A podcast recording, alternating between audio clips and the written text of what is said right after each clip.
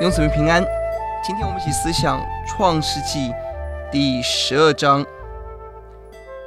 被拣选的子民。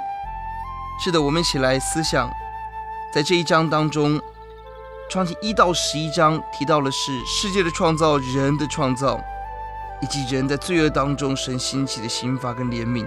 而到了十二章，整个焦点聚焦在一个人所带来的一个民族身上，这个人叫亚伯兰。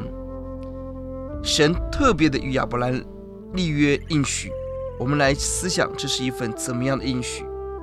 一到三节，神命令亚伯兰离开，为要前往上帝的应许之地。弟兄姊妹，今天神让我们离开我们过去的黑暗，离开我们过去的生活，我要前往神给我们的应许之地，并且神要赐福我们，我们要大大的蒙福。第二节，而。我们蒙福的原因，是为了要使我们分享上帝的祝福给需要的人。蒙福为要赐福，并且第三节，神给我们很大的荣耀，为我们祝福的神祝福他，为咒诅我们的神咒诅他。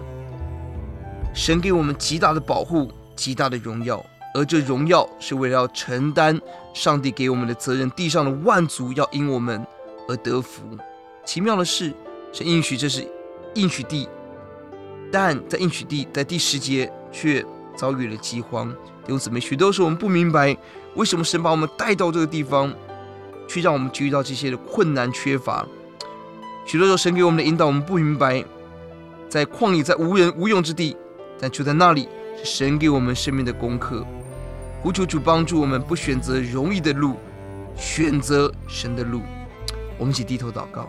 主，我们感谢你，你呼召我们离开，我要前往你的应许。你赐福我们，要我们把福气分享更多的人。你给我们荣耀，为了承担祝福万民的责任。你给我们的饥荒，我要建造我们的信心，让我们凡事顺服你，跟随耶稣。祷告，奉主的名。